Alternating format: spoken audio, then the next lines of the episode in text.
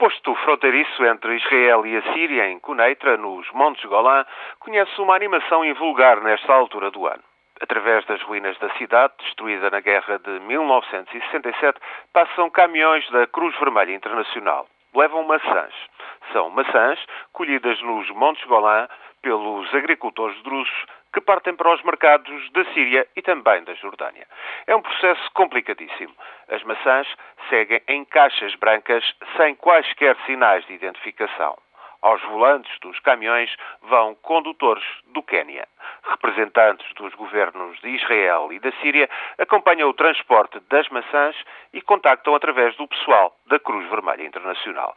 Começou esta empreitada em 2004. Com excesso de produção, sem saída no mercado israelita, os agricultores drusos dos Montes Golã foram então autorizados a vender as suas maçãs na Síria.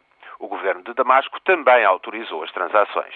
É mais uma forma de demonstrar a sua solidariedade com os drusos dos Golã. Mais de metade dos cerca de 40 mil habitantes destas montanhas, ocupadas por Israel, são de facto drusos, uma comunidade étnica e religiosa que mantém nacionalidade síria uma comunidade muito fechada que não admite conversões e só casa com outros drusos do Líbano, da Síria ou da Jordânia.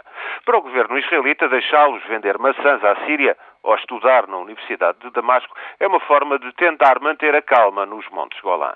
Cedo ou tarde, Israel terá de devolver os Montes Golã à Síria e as negociações prosseguem com mediação da Turquia. Mas em clima de alta tensão tudo é complicado, complicadíssimo. Basta este ritual das maçãs dos drusos embaladas em caixas brancas, levadas em caminhões da Cruz Vermelha, conduzidos por quenianos que carregam de um lado da fronteira para descarregar do outro.